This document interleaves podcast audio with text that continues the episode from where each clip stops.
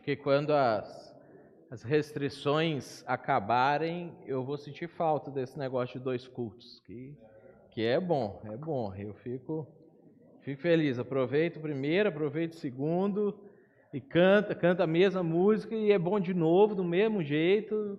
Vai, vai fazer falta essa, esse negócio. Vamos orar para Deus abençoar e mais e mais pessoas irem para a igreja. Daqui a pouco a gente precisar de dois cultos, porque mesmo com tudo cheio, ainda precisa de outro, né? E a gente poder ter aí ah, vários, cultos. É o nosso, nosso desejo. Cultuar a Deus é uma coisa boa demais. Comentei com o pessoal o primeiro culto, o, na terceira música né, que a gente cantou, é uma música que eu, eu particularmente gosto muito dessa música. gosto mais da mensagem em si dela ah, do que do ritmo propriamente dito, ou da melodia em si, mas a mensagem eu acho ela muito forte, muito interessante. E eu estava. Ah, tem uma, uma, amiga, uma amiga de, de infância, que perdeu o pai ontem. E aí, normalmente, quando a gente vê que alguém perdeu o pai ou teve uma mãe, um, um, um drama assim grande na vida, a gente tem aquelas frases clichê meio decoradas, né? Que a gente tchum, joga ali para a rede social rapidinho quando a pessoa anuncia que faleceu alguém. Ah, aí a gente tem aquelas que a gente, é, é, é, de alguma maneira, mesmo que a frase em si ela não tenha muito sentido objetivo, de alguma forma você está demonstrando ah, que você se importa ou que você, obrigado, que você está tentando ser sensível. É aquela situação. Você é, é, não consola em si, mas ah, eu lembrei, eu não ignorei completamente a sua dor. E mais da metade dessas frases é, decoradas assim que a gente joga ali, elas envolvem Deus de alguma maneira, né?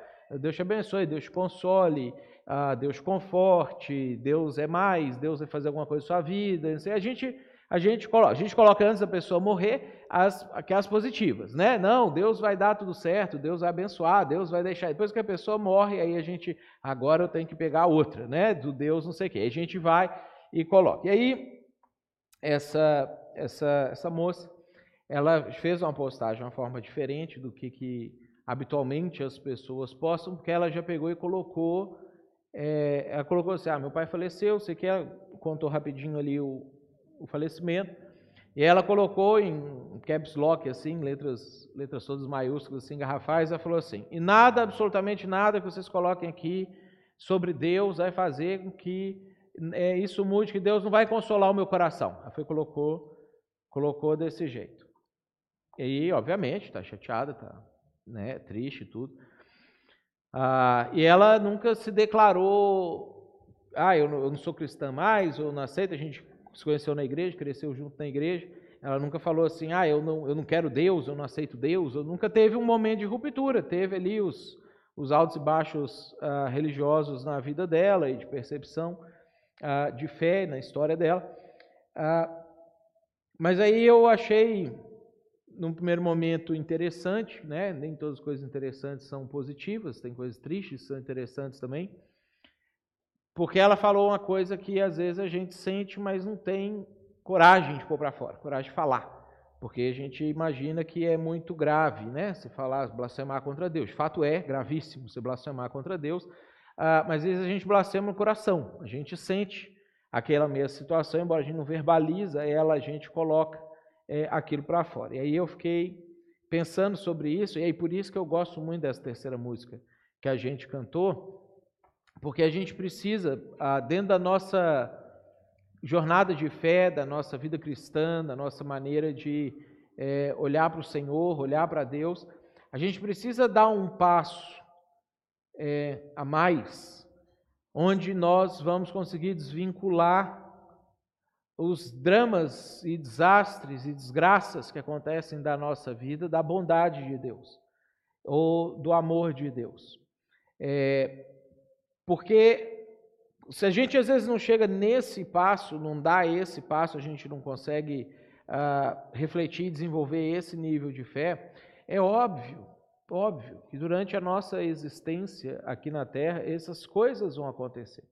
É, todos nós, você não, num, num, muitos de vocês já aconteceu, inclusive, mas outros de vocês, a não ser que você morra hoje, né, e aí e rápido, né? Que se você morrer devagar, isso vai ser uma desgraça também, mas se morrer rápido, aí você não, não vai se dar conta que isso aconteceu.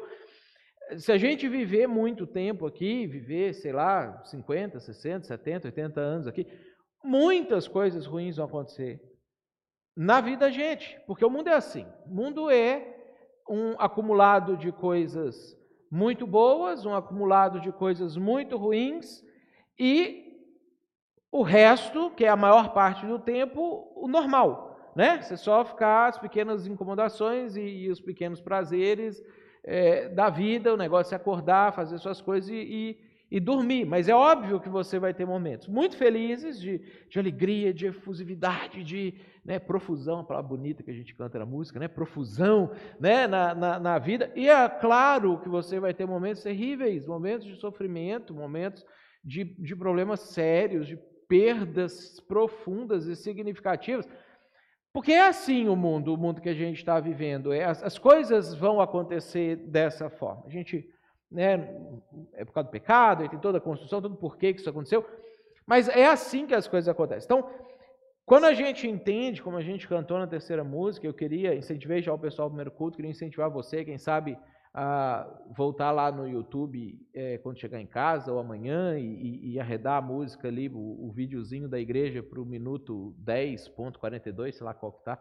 E, ou então, ah, eu quero ouvir a versão original, você joga no YouTube lá e procura a música, mas você refletir sobre essa coisa de que as coisas às vezes acontecem do jeito que a gente quer, não são do jeito que a gente deseja, ah, Deus às vezes não atende às nossas orações, ou as coisas que talvez a gente achava que Ele deveria fazer, mas eh, dá esse outro passo de fé, e fé não como crença no universo, mas de compromisso com Ele, de que eu vou continuar amando o Senhor, mesmo quando as coisas horríveis acontecerem na minha vida, mesmo quando os desastres acontecerem na minha vida. Porque se sua fé ficar atrelada a, a aconteceu uma coisa boa, eu, eu amo Jesus, aconteceu uma coisa ruim, eu, eu não quero Jesus porque ele não impediu aquilo de acontecer, sua fé vai naufragar, porque as coisas ruins vão acontecer. Isso vai acontecer.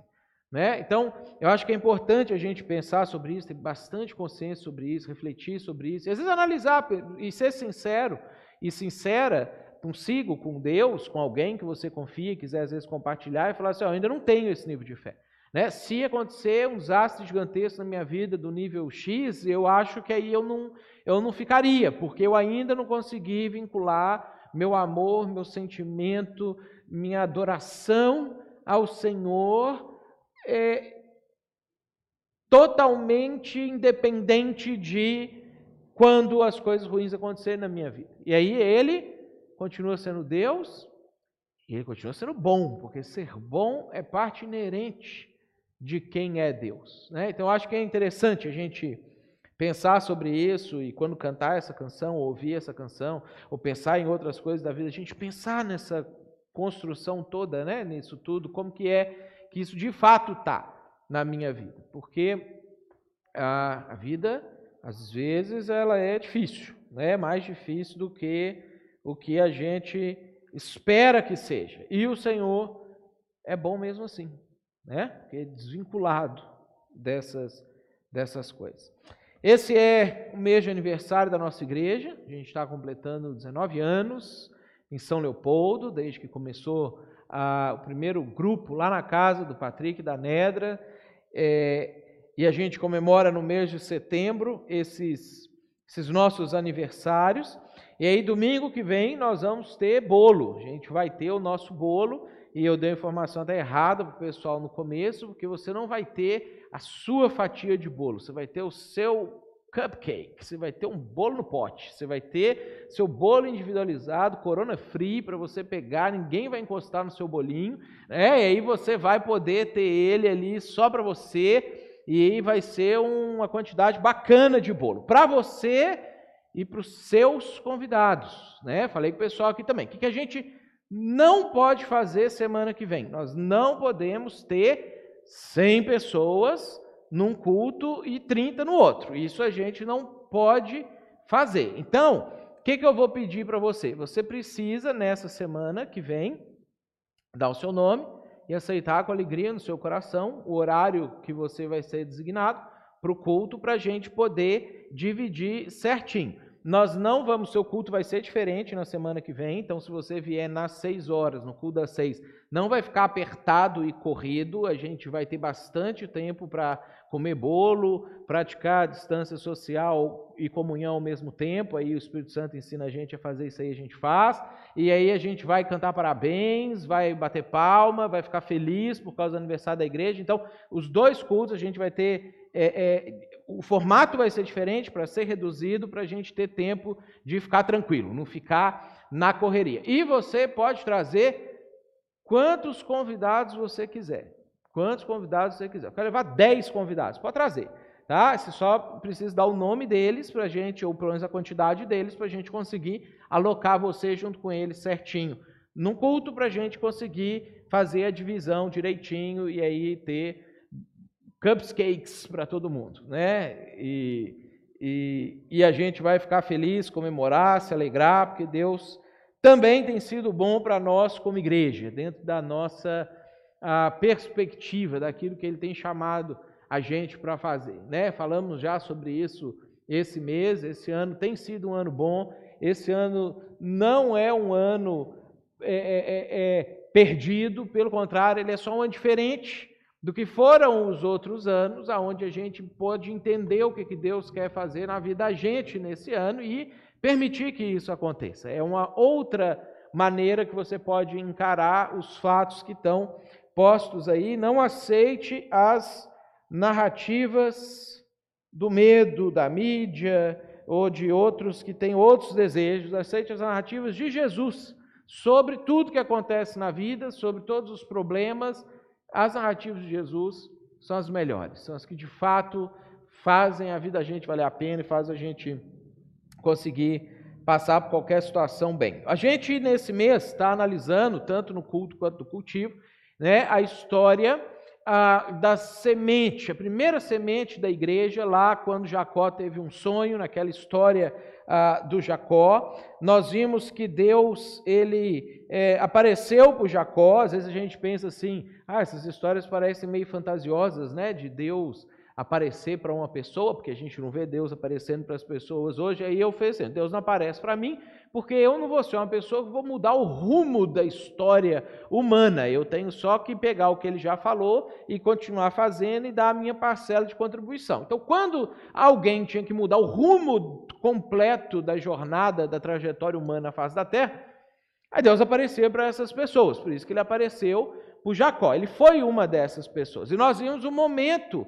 ah, em que ele apareceu. É, para o Jacó. Nós vimos que Jacó ele estava trapaceando, ele estava tentando enganar o pai dele, o irmão dele. De fato, ele até fez isso. Ele roubou é, é, a herança é, que o, o, irmão dele, que deveria receber pelas leis da época, é como se ele tivesse ido no, no cartório e falsificado o testamento e falsificado a assinatura do pai, o selo do cartório, depois, desculpa, pegado a herança para ele. Aí a gente viu que quando ele faz isso, o pai descobre, o irmão descobre.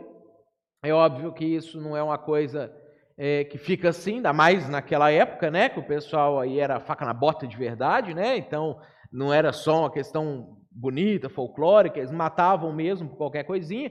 O irmão que ficou ah, fraudado naquela situação, ele virou pro, pro Jacó e falou para ele assim: olha, eu só não te mato agora por causa dos nossos pais, por respeito a eles. Mas você pode ter certeza absoluta que o dia que eles morrerem, eu vou matar você. Você não vai ficar com herança. Você acha que deu certo o seu. Não deu certo o seu projeto. E aí, Jacó, que era um sujeito mais é, é, é, frágil, mais na dele, assim, não enfrentava os problemas da vida e etc., ele apavorou, obviamente, né? resolveu fugir. E aí ele sai do extremo sul do que é Israel hoje, do que ainda não, não chamava assim, que era na fronteira do Egito, e faz uma jornada para o extremo nordeste, sai do que seria hoje Israel, onde é a Síria hoje, para fugir ah, do irmão dele e fugir das consequências daquela decisão que ele tinha ah, tomado. No meio do caminho, quando ele está fazendo essa jornada, essa fuga para lá, com a vida dele desmoronando, com as perspectivas desmoronando, com não sei o que vai ser de mim, o que vai acontecer, eu sei que aqui já era, não tenho mais os meus amigos, não tenho mais os meus pais, não tenho mais os meus familiares. Como é que será que eles vão me receber lá onde é que eu estou indo? Nunca vi eles, não conheço eles, falo até um idioma um pouco diferente do meu. Nessa jornada, dentro dessa perspectiva, é que Deus aparece para ele. E Deus dá um sonho para ele, que na verdade a gente viu que Deus está compartilhando o sonho dele, Deus, com Jacó, que é a igreja, é a semente da origem da igreja, daquilo que viria a ser a igreja. No sonho, Jacó vê uma escada colocada ah, no, no, chão da terra e que ligava o céu, e os anjos ah, subiam e desciam por essa escada, e aí Deus aparece do lado dele e fala com ele as mesmas coisas que tinha falado para o avô dele, para Abraão, fala, ó, mesmo que você fez bobagem, mesmo que você é, é, vacalhou na sua vida aí, mesmo que você está caminhando desse jeito, eu estou contigo, eu quero te abençoar, porque é a minha graça, não depende de quem quer ou de quem corre, porque se for depender da nossa bondade, do nosso coração puro, nós estamos todos perdidos. Né? Então Deus mostra que não, que é Ele que faz as coisas, porque Ele é bom, mesmo quando a gente não é, e Ele fala: ó, a gente vai seguir, eu vou abençoar você, vou abençoar a sua jornada, vou trazer você de volta, porque eu quero abençoar o mundo inteiro através da sua família, através de você e dos seus descendentes, daquilo que nós vamos construir junto. Todas as famílias da terra serão abençoadas pelo que eu quero fazer com você. Aí Jacó acorda e ele percebe que aquele sonho não foi um sonho normal, não foi um sonho comum, que de fato Deus tinha a, a, falado algumas coisas com ele através daquele sonho. E aí ele, quando acorda, ele faz uma a promessa para o Senhor, ele faz um, um voto ao Senhor. E aí, nos dois cultos anteriores, nós vimos dois elementos dentro dessa perspectiva do sonho de Jacó. Né? O primeiro elemento que nós vimos foi o elemento ah, de conexão, a escada que depois Jesus explica que é ele é a escada no sonho de Jacó, e ele chama os discípulos para se tornarem os degraus, e chama a gente para fazer parte dessa escada, para ser os degraus dessa escada, para que a, o céu e a terra possam ser ligados de novo e, e, e, a comunhão de Deus com os homens possa ser restabelecida e ser plena. Ah, vimos na semana passada que a, toda a promessa de Deus para Jacó, ela está conectada com uma missão, com um objetivo, que é o mesmo objetivo da igreja até hoje, isso veio continuando de geração em geração e chega para nós, que é abençoar todas as famílias da terra, que é abençoar todas as nações, quer fazer com que a mensagem de salvação, a escada chegue para que todos aqueles que quiserem, desejarem, possam subir por essa escada e se encontrar ah, diretamente com Deus. E hoje nós vamos ver o terceiro elemento desse, desse sonho, que na verdade aí já não é mais do sonho, passa a ser a reação ah, de Jacó ao sonho, e obviamente que é um convite para a nossa reação ao sonho, que é a reação do compromisso. Então, vamos só fazer o recorte de quando Jacó acorda. Ele acorda daquele sonho, ele tem a consciência de que Deus tinha comunicado com ele de alguma maneira. Então Jacó fez um voto, dizendo: voto é um tipo de promessa com mais garantias, vamos dizer assim. É um tipo de promessa, e dentro da perspectiva do, do, do, Jacó, da, daquilo que ele cria, inclusive a respeito de Deus, é uma coisa que você fala com Deus, você se compromete com Deus, que você não era obrigado a fazer, obrigada a fazer até aquele momento, mas como você entende alguma coisa, você quer se comprometer de alguma maneira, você faz uma promessa que, se você descumprir, você está dando permissão para Deus amaldiçoar toda a sua vida. Essa é a ideia do voto. Então, então não é só um desejo, uma coisa assim, ah, eu quero fazer. Não, é tipo assim, se eu não fizer isso que eu vou fazer, você pode amaldiçoar tudo, pode acabar com tudo, e eu posso até ir para o inferno, porque eu estou me comprometendo para valer com o Senhor. E ele faz esse voto a Deus, dizendo: Se Deus estiver comigo e cuidar de mim nessa viagem que eu estou fazendo, e prover-me de comida e roupa, e levar-me de volta em segurança à casa do meu pai, então o Senhor será o meu Deus, e aí aqui aparece é, no hebraico o nome próprio de Deus, assim como eu chamo Mateus e você chama do jeito que você chama, Deus chama alguma coisa, né? Os judeus sumiram com o nome dele e aí tiraram as vogais, a gente perdeu a pronúncia do nome de Deus, é por isso que no Antigo Testamento, no lugar da, do, do termo que é o nome próprio de Deus, aparecem quatro letras, eles chamam, substituem isso em hebraico por Adonai, que em português seria Senhor. Então, o que, é que Jacó está fazendo aqui? Ele vira e fala assim: Eu sei que existe Baal, eu sei que existe Astarote, eu sei que existe Osíris, Anubis, existe Bel, é, existe Júpiter, existe Zeus, existe, é, é, é sei lá, Mamon, existe um monte de Deus, mas, primeiro compromisso, o Senhor, e ele fala o nome dele, esse aqui vai ser o meu Deus, que é o mesmo Deus nosso, é o que ficou sendo conhecido como Deus de Israel por causa ah, disso aqui. Então ele fala: o Senhor vai ser o meu Deus. Né? Então eu tenho vários deuses que eu posso ter e adorar, e, e a gente conheceu um monte de outros quando mudou para essa região aqui, mas o Senhor vai ser o meu Deus. Aí ele faz o segundo compromisso, e essa pedra que hoje coloquei como coluna servirá de santuário de Deus. Ele entende que foi naquele lugar que, embora ele já tinha ouvido falar de Deus, o pai dele falava de Deus para ele, o avô dele deve ter falado de Deus para ele, foi naquele lugar que ele teve consciência concreta para si a respeito do que Deus queria da vida dele.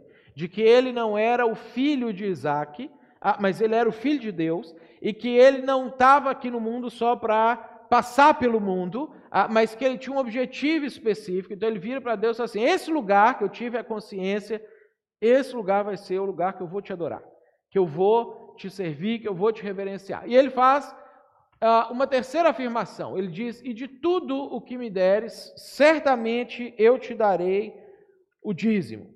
Ele entende que as coisas que ele tem na vida dele não vêm dele, vem de Deus, por isso ele faz essa afirmação: de tudo o que você me der, de tudo que eu receber que vem do Senhor, e ele entende que o compromisso que ele precisa fazer com Deus precisa ir até as últimas consequências. Porque, na verdade, você só está verdadeiramente comprometido com algo quando você envolve o seu dinheiro com isso. Até então, você pode estar parcialmente comprometido com alguma coisa. Você pode estar é, é, é, alguma porcentagem muito comprometido, mas você só está totalmente, verdadeiramente comprometido com algo quando você envolve o seu dinheiro nisso. Jacó, ele tinha uma referência a respeito dessa situação, que era o avô dele. Abraão foi o primeiro ser que a gente tem registrado que deu dízimo. E ele não fez isso porque existia uma lei para isso, existia um mandamento para isso. Abraão fez isso dentro de um contexto que ele foi para uma batalha, para lutar uma batalha que ele não tinha muita chance de vencer é, aquela batalha, mas ele entendeu que Deus queria que ele se envolvesse, eram invasores que tinham invadido a terra dele, levado o sobrinho dele, a, escravo, embora, e que ele então tinha que perseguir esses invasores e, e recuperar e derrotar eles e recuperar o que eles tinham feito. Quando Jacó vai para a batalha, ele vence a batalha, tem todo um contexto estratégico ali e tudo, ele vence a batalha, ele voluntariamente vai até o local onde servia para ele Abraão de culto, de adoração, e a pessoa que era o sacerdote daquela época, que era o chamado Melquisedeque, que depois o autor de Hebreus vai dizer que ele é uma referência de Cristo já é, no Antigo Testamento, e ele vai para uma cidade chamada Salém, que mil anos depois virou Jerusalém, quando os judeus a conquistar aquela cidade, e ele entrega o dízimo para o Melquisedeque, para que com aquele dinheiro ele pudesse continuar fazendo o que ele fazia de ampliação ah, do reino de Deus naquela região que ele estava. E aí Jacó, com essa referência em mente, com essa ideia em mente, ele faz ah, esse, esse compromisso com o Senhor. E aí, nós temos, basicamente, quando a gente então transpõe a, isso para a nossa realidade, nós temos duas razões pelas quais nós contribuímos financeiramente. A primeira razão, que é uma razão bem óbvia, é que a gente não faz muito sem dinheiro. A gente não dá conta de a, a desenvolver coisas sem dinheiro. Dentro da nossa sociedade, o dinheiro é uma das partes a, a, motoras de avanço de absolutamente qualquer coisa. Né? Nós estamos aqui hoje reunidos por causa de dinheiro, que dinheiro foi investido e é investido aqui ah, nesse lugar. A gente conseguiu, durante o período mais crítico da pandemia, manter todas as coisas funcionando, os cultos, as comunicações acontecendo ah, via é, é, internet, ah, por causa de dinheiro. A gente consegue, até hoje, conseguiu e consegue continuar é, colaborando e ajudando com o trabalho social ah, das crianças do projeto Biblipão, porque pessoas investem, se comprometem financeiramente ah, com isso. Absolutamente todas as coisas que a gente ainda deseja fazer, que a gente sonha para o nosso futuro, para o futuro da igreja, ah, de alcançar mais pessoas, isso só é possível por conta do dinheiro. Dinheiro ele precisa estar envolvido para esse tipo de coisa acontecer. Então é uma primeira razão, é uma razão bem, bem óbvia ah, de por que contribuir. Agora, a segunda razão da contribuição é porque o dinheiro determina quem dirige as nossas vidas. É o dinheiro que define, define em última instância verdadeiramente o que, que é importante, o que, que é menos importante, o que, que não é ah, importante para você. O dinheiro e a questão financeira é um termômetro para a nossa vida. Por exemplo, observa qual é a principal reação negativa das pessoas em relação à igreja. Dinheiro. Ah, as pessoas têm outros motivos para não gostar de igreja, as pessoas têm outros motivos para falar mal de igreja. A gente tem assim Basicamente, se a gente reunir tudo o que se fala mal de igreja, ou que alguém fala, ah, eu não quero ir para a igreja por causa de, e aí a pessoa faz uma afirmação, a gente tem umas três ou quatro coisas, que tudo gira em torno dessas ah, três ou quatro coisas. Mas a disparada, que mais 50% que ganha né, no, no top 1 das coisas é dinheiro.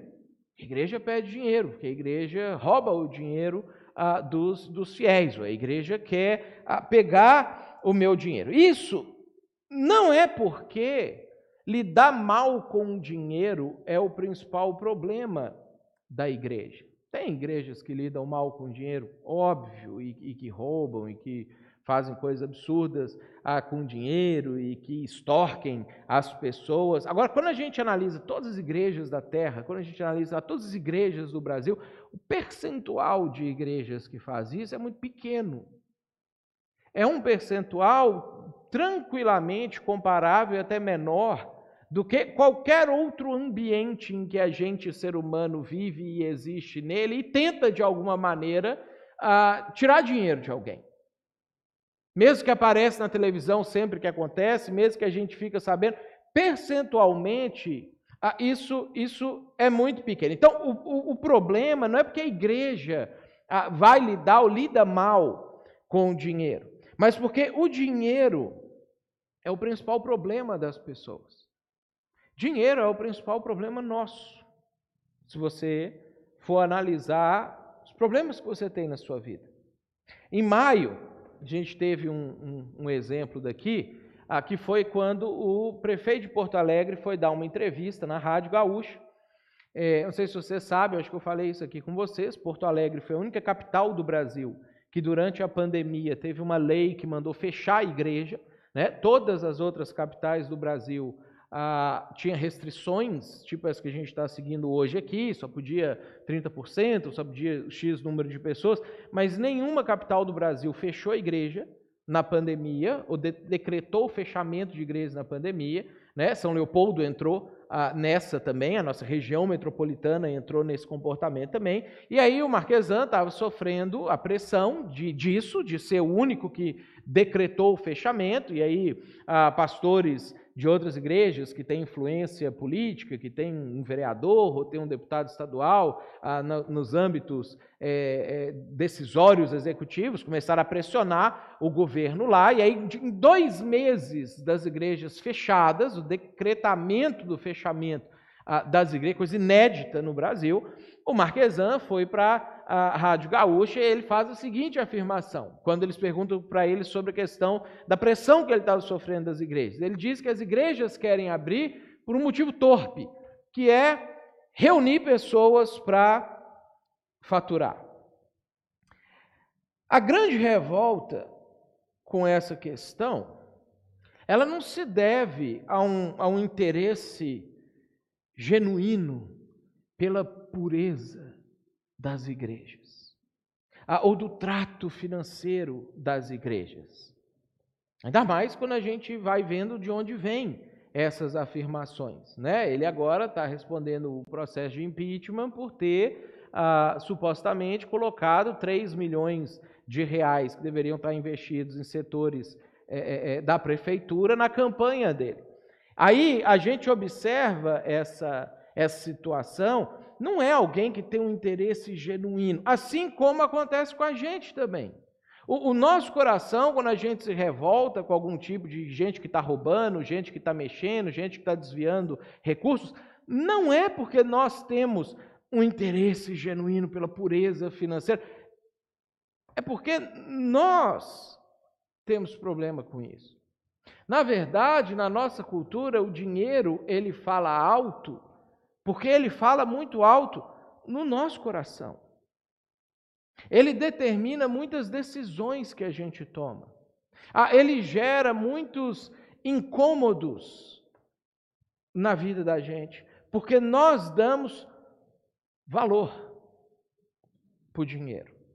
Ontem eu concluí ah, as aulas de sociologia para o curso de teologia do pessoal lá de Pernambuco, do, do Seminário Betânia lá de Pernambuco, e aí é interessante porque a gente passou pelos principais sociólogos, a gente passou por Durkheim, a gente passou por uh, Karl Marx, a gente passou por Max Weber, aí passou pelos contemporâneos, o Zygmunt Bauman, uh, passou pelo Ram, uh, passou pelo Harari, aí a gente vai vendo todos eles tentando fazer leituras da nossa sociedade, por que, que a gente se comporta do jeito que se comporta, por que, que o país é do jeito que é, o mundo é do jeito que é, as pessoas agem do jeito que agem, se reúnem do jeito que se reúnem, tomam as decisões do jeito que tomam, todos eles, todos, sem exceção, colocam o dinheiro como o centro de todos os comportamentos humanos. Todos eles e todas as teorias sociológicas vão trabalhar sobre como nós deveríamos lidar com a questão do dinheiro. Karl Marx, que é o, o principal deles, escreve um livro chamado O Capital. Porque tudo vai girar em torno do capital.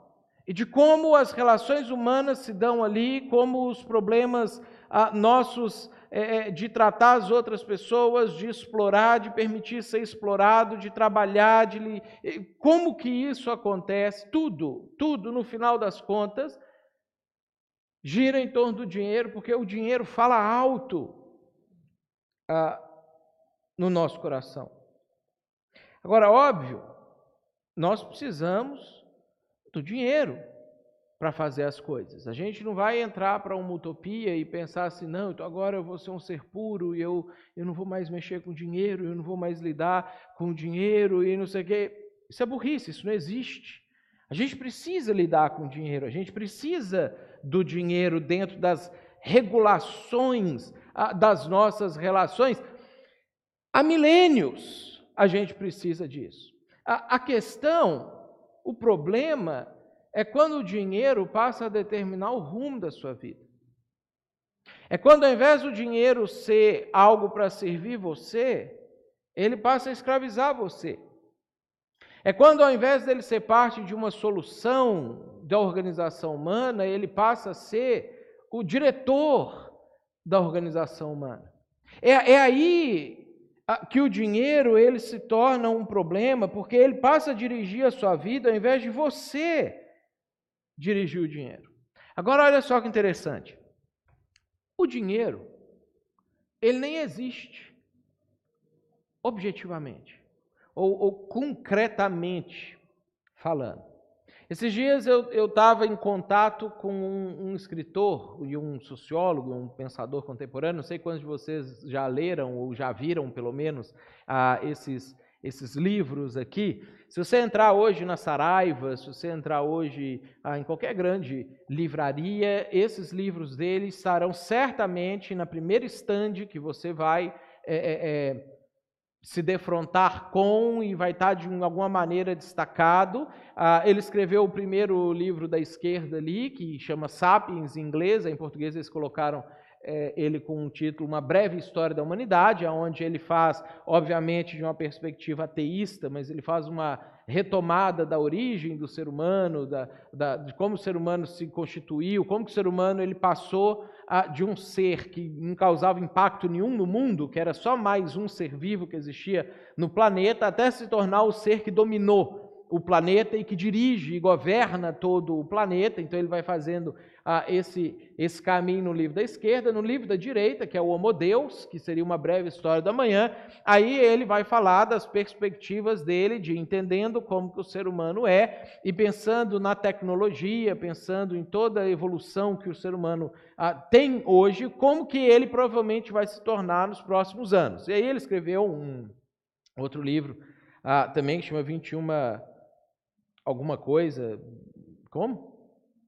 Condições, lições para o século 21, é onde ele vai meio que popularizar algumas ideias aqui dessa forma mais prática ou pragmática da gente ler. Ah, e aí, esse autor, ele é o Yuval Harari, esse, ele é israelense, e é um cara que tem uma perspectiva histórica, filosófica, sociológica do mundo muito curiosa, muito interessante, dentro da forma como ele constrói é, as coisas. Tem uma parte que ele vai falar sobre ficção. Ele vai usar esse termo ah, para se referir a coisas que nós, seres humanos, criamos, são, que seriam ideias que nós criamos, que não existem na realidade, não são coisas concretas, ah, mas que quando a gente cria uma história em torno daquilo, uma ficção em torno daquilo, e muitas pessoas passam a acreditar naquilo ali, então você consegue fazer com que muitas pessoas se comportem daquela forma que está sendo proposto de se comportar. Então, por exemplo, ele dá o exemplo do conceito de país, de nação. Né? A nação não existe. Existem montanhas, existem vales, existem rios, existem pessoas morando ah, nesses montanhas, vales e rios, construindo suas cidades, construindo as suas casas, mas não existe um, um, um país, uma nação. O que é uma nação? Uma nação é uma ficção, é uma história que nós contamos para dizer que se você traçar uma linha de uma determinada forma, do lado de cada linha você tem um terreno que pertence a um povo, do lado de lá você tem um terreno que pertence a outro povo. Se você chegar aqui na beira do rio Paraná, ah, você vai chegar num momento que do lado de lá do rio Paraná você está no Paraguai, do lado de cá do rio Paraná você está no Brasil, e embora você tenha um vale, um rio e um outro vale, é, o que você tem de concreto é terra, ah, você não atravessa para o lado de lá, é, e, e, o de lado de lá não atravessa para o lado de cá, porque você sabe que do lado de lá as coisas não funcionam do jeito que funcionam do lado de cá, simplesmente porque os povos do lado de cá acreditam assim e os povos do lado de lá acreditam assim. Então a gente inventou uma ideia, todo mundo aderiu a essa ideia e o ser humano passa a se comportar de uma maneira previsível, porque aderiu a uma a mesma ideia. Agora, não são todos os povos do mundo que acreditam na forma como os países são é, é, desenvolvidos. Por exemplo, se você chegar ah, lá no, no oeste da Ásia, você vai encontrar um povo que chama curdo, é um povo muito numeroso, tem milhões e milhões é, de habitantes ali dos curdos, que não tem um país, ah, eles não, não existe o Kurdistão, mas eles definiram que uma região de terra que pega Síria, Iraque, ah, Irã, um, acho que um pedaço ali da Armênia, que aquilo ali é o Kurdistão, é o país deles. E eles moram ali, eles vivem ali, eles têm que respeitar as leis dos países que eles vivem, se a polícia do país chega lá, mas eles tentam ter a própria lei, o próprio país. Por quê? Porque os curdos não têm fé na divisão de nações que a ONU estabeleceu. Agora, todo o resto do mundo, ou boa parte do resto do mundo, tem e acaba respeitando as coisas daquela maneira. E aí, o, o Harari, ele fala a respeito do, do dinheiro. E o dinheiro é uma ficção. O dinheiro é uma, uma invenção. O dinheiro não existe concretamente. Ele dá um exemplo muito interessante, numa palestra dele, inclusive, sobre o livro, ele vai falar sobre a situação. Você pega um chimpanzé, um macaco, e ele tem 10 bananas. E aí você tem um outro que tem um coco. Então é possível que esse que tem um coco ofereça o coco dele para o outro chimpanzé e consiga pegar cinco bananas desse outro chimpanzé. O chimpanzé do lado de cá não vai ficar com raiva dele porque ele vai comer um coco, então ele entrega as bananas dele. Agora, se o chimpanzé chegar com um pedaço de papel e ele entregar o pedaço de papel e pedir as bananas daquele outro chimpanzé, o chimpanzé das bananas não vai aceitar porque ele não faz nada com um pedaço de papel. O pedaço de papel não existe. O pedaço de papel é um pedaço de papel. Você não come ele, você não, não usa ele ah, concretamente para alguma coisa na sua vida. E eles não são capazes de criar esses conceitos abstratos ou essas ficções, essas ideias. O chimpanzé ele não tem fé no dinheiro. Nós, seres humanos, criamos o dinheiro para poder regular as nossas trocas de frutas, as nossas trocas de terras, e as nossas trocas de coisas concretas, e nós só fazemos isso porque se eu chegar para você e você tiver, a, a, a, a sei lá, um, um, uma capinha de celular que você fez, você fabricou e ela é sua, e eu te der esse pedaço de papel aqui, você me entrega a sua capinha de celular porque você tem fé que não só a, a, a, não, não só no dinheiro em si, mas você tem fé que as outras pessoas que você se relaciona com elas também têm fé no dinheiro.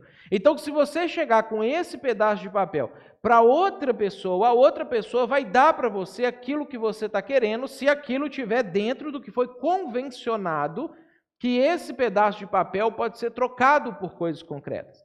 E aí ele vai colocar, e achei muito interessante essa, essa, essa maneira dele ter desenvolvido a ideia de que isso aqui é a única coisa que todos os seres humanos na face da Terra têm fé.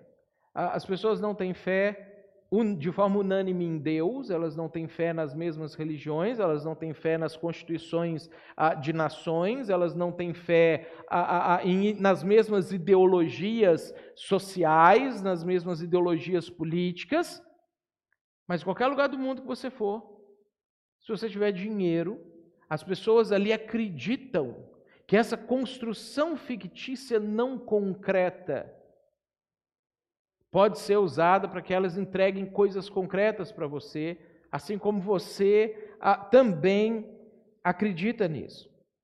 E aí, ele faz uma, uma afirmação que eu achei também muito interessante quando ele vai falar sobre isso, ah, que ele, fala, ele diz o seguinte, que corporações, que ele fala que as empresas também não existem, né? É, pessoas existem, mas as empresas não. Ele fala corporações, dinheiro e nações existem apenas em nossa imaginação. Nós os inventamos para nos servirem. Por que chegamos a sacrificar nossas vidas a seu serviço? Você tem tanta fé no dinheiro que é possível, e boa parte da sua vida funciona assim, que se você tiver papel suficiente, você tem tranquilidade para dormir, você tem tranquilidade para fazer as coisas, você tem uma sensação ah, de felicidade interna. Ah, ou se você tiver é, números no computador de um banco, que você tem fé que o banco não vai simplesmente sumir com aqueles números de lá. Se você olhar aqueles números, aqueles números estiverem lá direitinho, ah, você tem conforto suficiente, você tem tranquilidade suficiente para poder ah, viver a sua vida. Mas se isso não acontece, ou enquanto isso não acontece de uma forma satisfatória para você, é possível que você sacrifique a sua vida por isso. Porque você tem fé que o dinheiro vai te trazer tranquilidade, paz, conforto, satisfação. Às vezes, a gente tem um problema mais sério na vida da gente, que o dinheiro não consegue resolver, são esses raríssimos momentos que a gente meio que se dá conta de que o dinheiro não é estudo. Que mesmo tendo muito dinheiro, você pode se encontrar numa situação em que as coisas não vão ter solução, mais para você e ele não vai trazer paz para você. Mas esses momentos são raros na vida da gente. Normalmente é quando você está perto de morrer uh, e aí está com uma doença incurável, ou alguém que você ama muito está com essa doença incurável. Porque em basicamente todas as outras situações, a sua fé no dinheiro é suficiente para trazer paz e tranquilidade para você. Agora,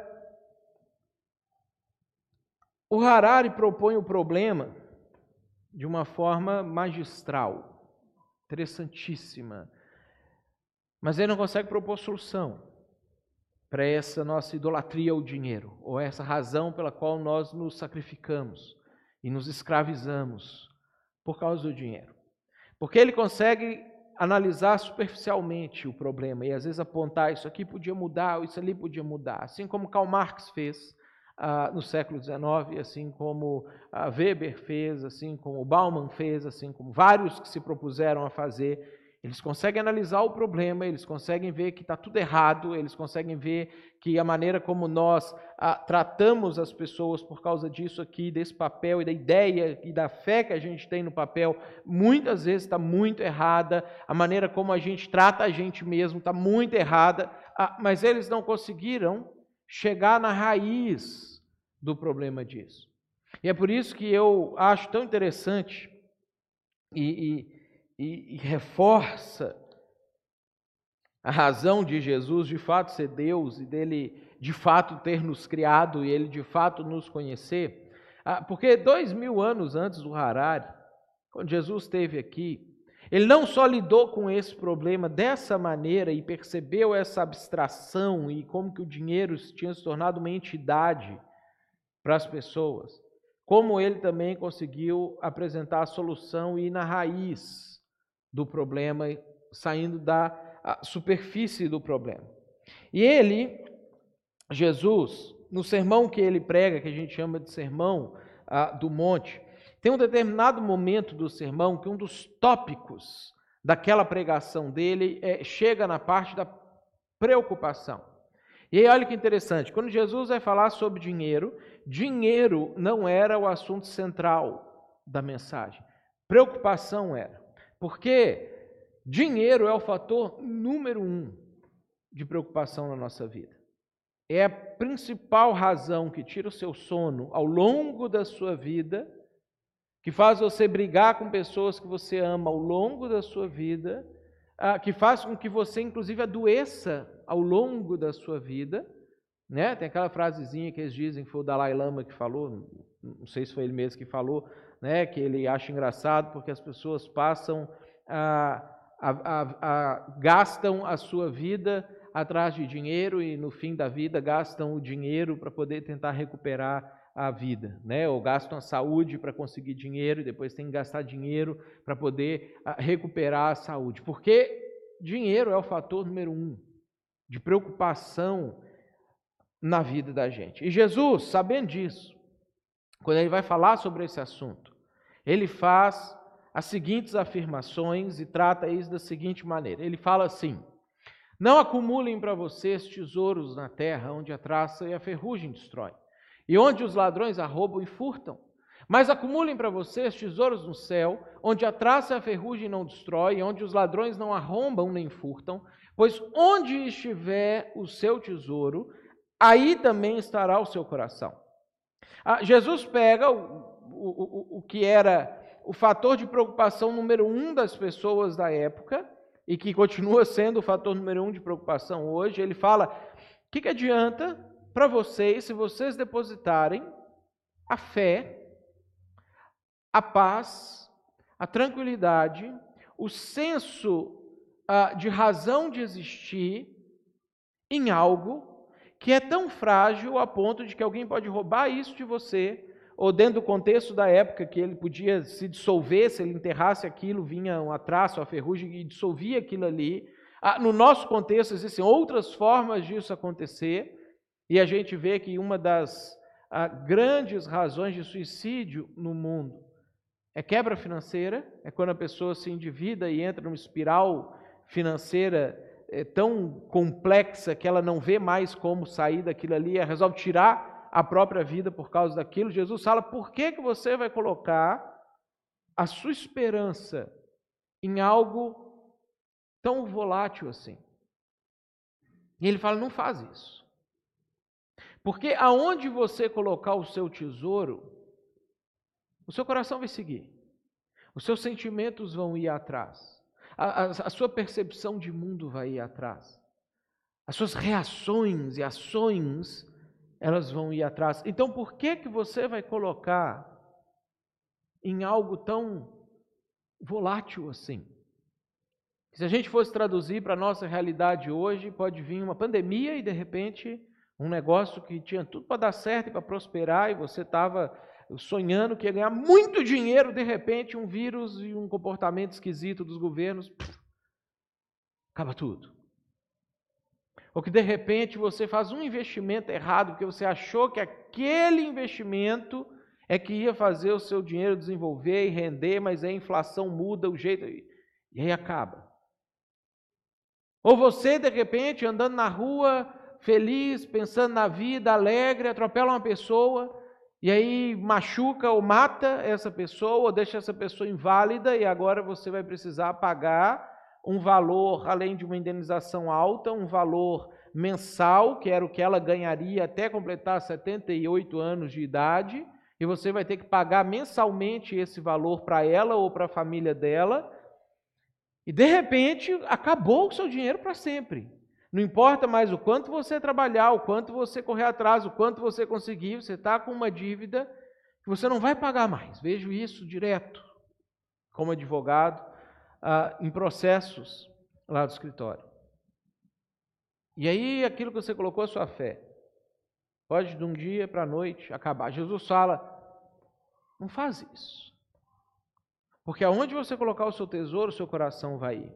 Aí Jesus continua afirmando: ele diz, os olhos, eles são a candeia do corpo, a vela do corpo, a iluminação do corpo, a luz do corpo. Se os seus olhos forem bons, todo o seu corpo será cheio de luz. Mas se os seus olhos forem maus, todo o seu corpo será cheio de trevas. Portanto, se a luz que há dentro de você são trevas, que tremendas trevas serão.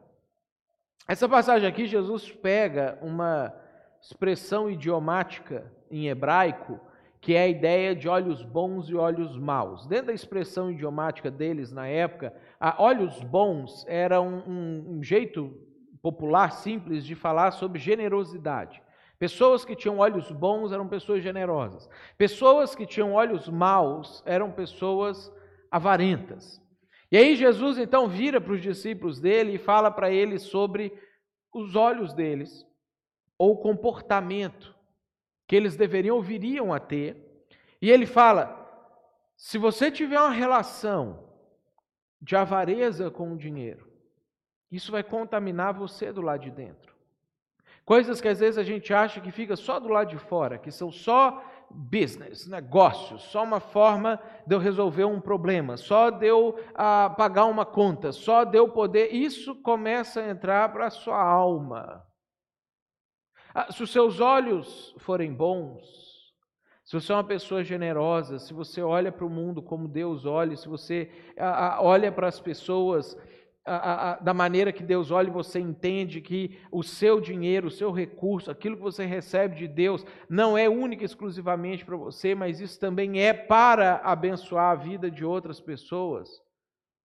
O seu interior fica bom. Por dentro, coisas são resolvidas. E Jesus fala: se a luz, os olhos, a forma de você perceber o mundo for uma forma avarenta, e isso é o que vai orientar os seus sentimentos de tranquilidade ou intranquilidade, de paz ou de confusão. Se isso for trevas, que grandes trevas serão.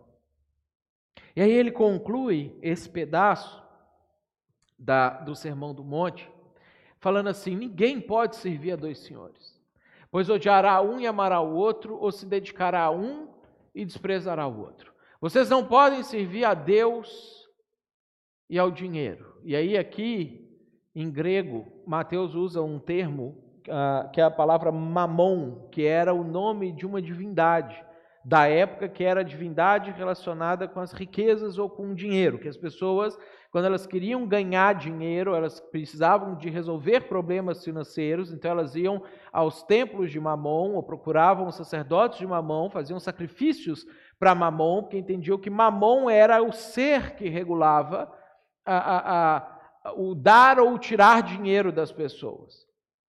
E aí Jesus apresenta uma coisa muito interessante aqui. Uh, Deus é um Deus que exige exclusividade. Ele não aceita que você compartilhe a sua adoração com outros deuses. Uh, se você for hindu, os deuses hindus não são assim.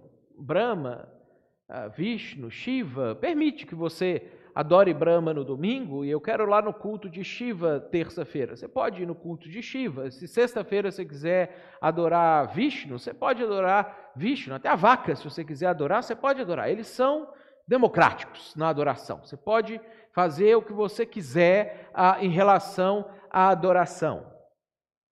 Ah, só que o dinheiro, ele também é um senhor que exige exclusividade, se ele se tornar Deus na sua vida. Você não consegue adorar Deus e servir ao dinheiro ao mesmo tempo, porque o dinheiro exige dedicação exclusiva.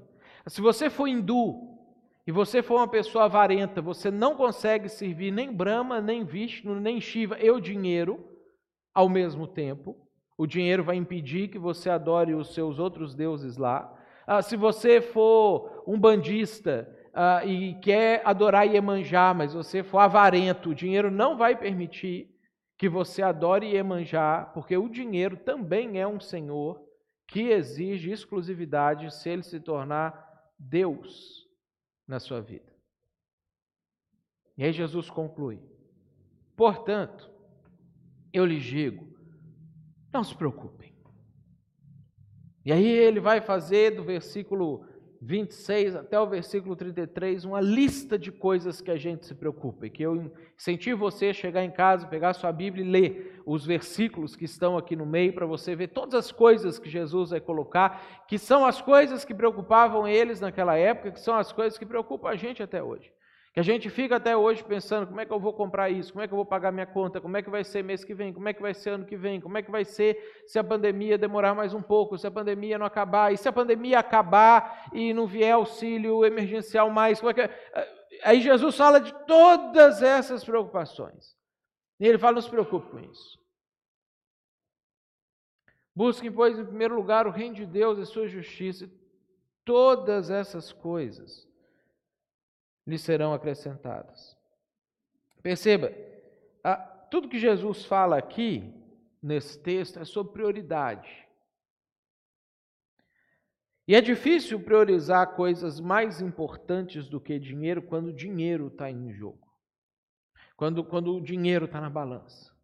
É difícil a gente, a gente sabe, quando você não tem risco financeiro, se você tiver que fazer uma prova e explicar quais são os verdadeiros valores da vida, você vai fazer aquela tradicional Deus, família, trabalho e aquela coisa toda aqui que a gente faz. Mas se o dinheiro estiver em jogo, você vai ser tentado ou tentada a deixar Deus de lado, colocar sua família em segundo plano. Trabalhar no seu trabalho de uma forma que você se beneficie, não necessariamente como você combinou com quem te contratou, como você iria trabalhar. Porque quando o dinheiro está em jogo, é muito difícil a gente conseguir priorizar qualquer outra coisa na vida da gente. E é isso que Jesus está tentando trazer para os discípulos, e é o que ele está tentando trazer para a gente hoje. Por isso que ele propõe para nós colocarmos o nosso dinheiro nas coisas importantes e no reino dos céus. Porque o nosso coração, ele vai ir atrás. Porque se você colocar o seu dinheiro nas coisas não importantes, o seu coração vai ir atrás disso. Porque aonde tiver o seu tesouro, aí vai estar o seu coração. O que, que são as coisas que quando a gente olha para a história de Jacó e a gente olha para a história da igreja, a gente entende que são as coisas que são realmente relevantes para Deus.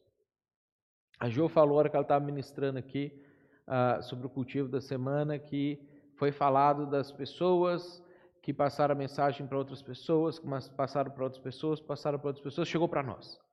E chegou para mim, uh, lá em Minas Gerais, chegou para você, uh, pelo menos para a maioria de vocês aqui no Rio Grande do Sul, porque isso, isso, isso aconteceu. O que, que é importante para Deus?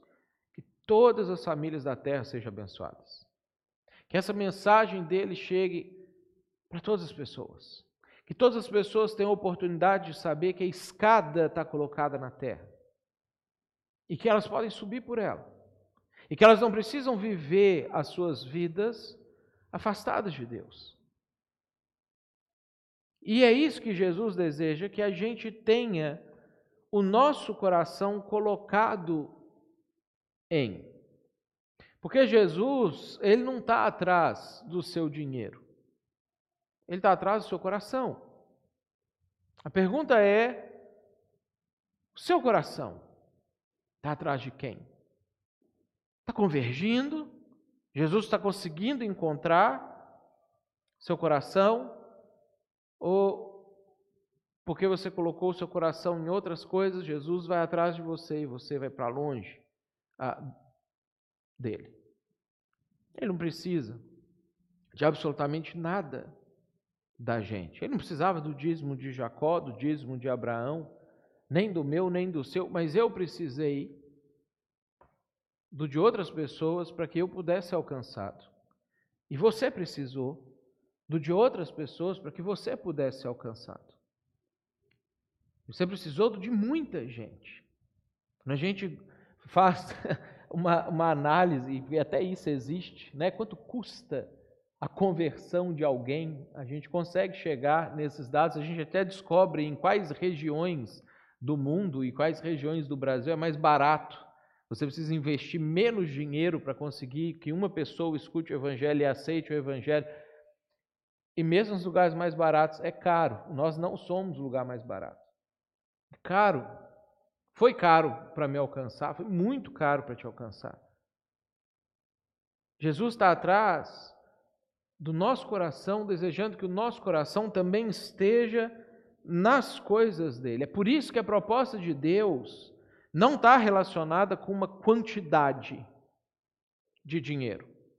Jesus, que fazia algo diferente do que a gente faz aqui, né, ele ficava vigiando as pessoas depositando dinheiro de vez em quando dentro do gasofilácio. Então eles tinham um gasofilácio, que é aquele troço branco que a gente tem lá atrás, aí lá onde Jesus frequentava a, igreja dele, o gasofilácio ficava na frente assim, ficava aberto para o pessoal ir lá e depositar os dinheiros, e de vez em quando Jesus sentava assim, ficava observando, às vezes dava uma escoradinha assim no gasofilácio, vendo assim, quanto que as pessoas depositavam, ainda bem que a gente não faz isso aqui, né? Jesus fazia, está fazendo até hoje, aí ele ficava olhando ali as pessoas depositando e comentando com, com os discípulos. Ah, isso aí depositou tanto. Aí vinha o outro depositar, ah, isso aí, isso aí depositou tanto. Aí chega uma mulher viúva, e deposita o que seria equivalente a seis centavos naquele lugar.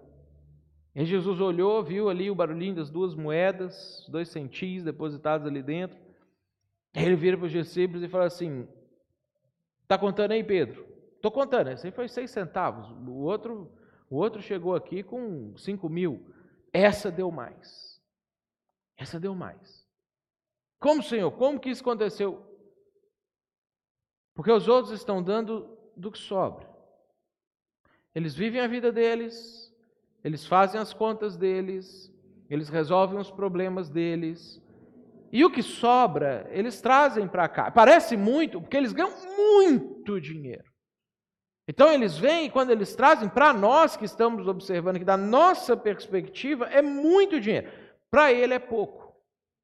Porque ele dá do que sobra. Essa mulher não.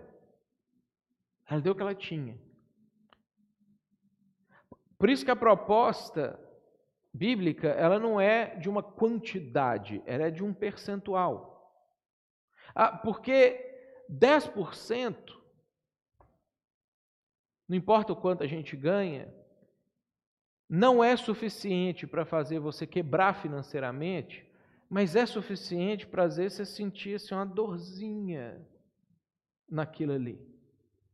Às vezes eu pego ali os meus 10% e eu coloco e eu penso assim, ai, 10 sushis indo embora nesse negócio aqui. E foi, agora foi. Aí eu tenho, tenho que esquecer aquilo ali. Por quê? Porque o nosso coração às vezes está vinculado nessas coisas. Não é suficiente para eu quebrar financeiramente, mas é suficiente para eu pensar e repensar e alinhar e realinhar muita coisa na minha vida. Por isso que quando Jesus ele propõe, quando Deus propõe para nós essas coisas, eles colocam uma hierarquia em como nós vamos ou podemos fazer a esse tipo de coisa. Quando a gente soma isso com um texto de Provérbios, que ensina para nós a respeito de administração financeira e qual, qual é a melhor forma da gente administrar os nossos recursos financeiros, a gente descobre que essa é a hierarquia que a Bíblia propõe para a gente viver ah, em relação ao dinheiro, para que o dinheiro não se torne um Deus na nossa vida.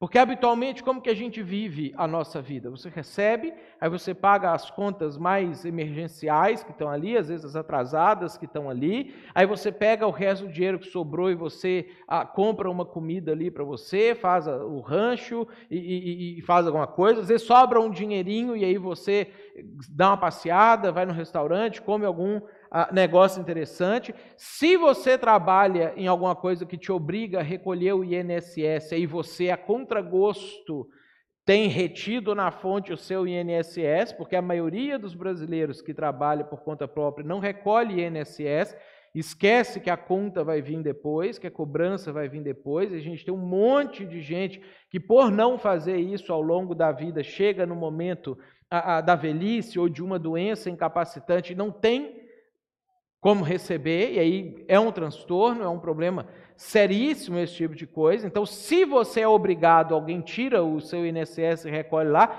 Se você não é, é provável que você fica postergando isso para frente, um dia eu faço, um dia eu faço. E se sobrar alguma coisa, eu dou. Eu dou, eu contribuo, eu dou para a igreja para investir no reino de Deus, dou para uma pessoa pobre, dou para alguém que eu vi que está precisando de alguma coisa. Se sobrar, quando sobrar. Jesus ele pede para a gente inverter essa situação. Por isso que outro termo que é utilizado na Bíblia para dízimo é o termo primícias, porque é a primeira coisa que você faz. Primeiro você dá. Você recebe de Deus, você separa e você entrega. E aí o seu coração já está seguindo aquilo ali. Você já vai ficar mais preocupado ou preocupada com aquilo ali, você vai valorizar aquilo ali, você vai querer inclusive saber se está sendo bem investido, bem gasto, você vai querer saber se estão conseguindo atingir os objetivos e os propósitos que se propuseram ah, quando eles receberam aquele seu dinheiro, seu coração começa a ir para aquilo ali. Depois você poupa, não acumula, você guarda para o futuro, para o dia que você não tiver renda mais você não se tornar pesado para alguém ou para os seus filhos ou para alguma pessoa. E aí você vive com o resto. Você organiza a sua vida, o seu orçamento para você viver ah, com o restante do valor. Você dá, você poupa e você vive com o resto. E isso vai ajudar você a alinhar o seu coração. E eu volto na pergunta: seu coração, ele está atrás de quem? Quem que você está buscando lá dentro de você? Como igreja, a gente quer continuar no caminho da generosidade. A gente quer continuar buscando o reino de Deus, a sua justiça, alcançando o maior número de pessoas possível com a mensagem do Evangelho, servindo aqueles que precisam, aqueles que necessitam de ah, finanças, eh, tratamento ah, emocional, espiritual, o que quer que seja para a gente poder fazer com que o reino de Deus avance, o sonho de Deus com Jacó realmente se cumpra nessa terra. Vamos orar por isso? Ficar de pé para a gente terminar. Lembrando aos pais para buscar seus, seus filhos lá em cima, eles ficam aguardando vocês. E a gente agradece ao Senhor. Obrigado, Deus, por esse tempo que o Senhor nos deu, por essa oportunidade da gente poder sonhar junto com o Senhor, ver isso que o Senhor compartilhou com Jacó tanto tempo atrás, ver como que isso se aplica para a nossa realidade até hoje. Obrigado pelas oportunidades que o Senhor nos dá da gente avaliar o nosso coração, nossos sentimentos, a nossa maneira de perceber e de ler ah, o mundo. Deus, nós pedimos ao Senhor que o Senhor nos abençoe, nos livre de sermos avarentos, nos livre de termos olhos maus, enxergar errado o mundo. Pedimos que o Senhor nos abençoe para que possamos ser generosos como pessoas e como igreja, Deus. E muita gente vir a ser abençoada pela nossa igreja, pela nossa comunidade, por aquilo que nós recebemos do Senhor, porque o Senhor tem sido profundamente generoso conosco, a gente quer tomar parte disso juntamente com o Senhor. Peço, Deus, que o Senhor abençoe a vida de cada um, aqueles, Deus, que estão passando necessidades financeiras, que estão ah, com risco nos seus empregos, nos seus negócios, que ainda ah, podem estar ah, com problemas relacionados com a pandemia, que não conseguiram ainda encontrar uma forma de se reequilibrar financeiramente. Abençoe, Deus, a vida de cada um. Que o Senhor prospere, dê boas ideias, boas soluções, vigor e força para trabalhar e que o Senhor continue a nos sustentando como o Senhor tem feito ao longo de todo esse tempo. Peço que o Senhor abençoe a vida de cada um, leve cada um de nós em paz para casa, debaixo do teu cuidado, da tua proteção. Livra a gente do mal e não deixa a gente cair na tentação de viver uma vida avarenta. Nós oramos a Ti em nome de Jesus. Amém. E que o amor de Deus, nosso Pai, a graça do nosso Senhor e do nosso Salvador Jesus, que é a comunhão do Espírito Santo, esteja sobre a sua vida hoje e sempre. Amém. Deus te abençoe.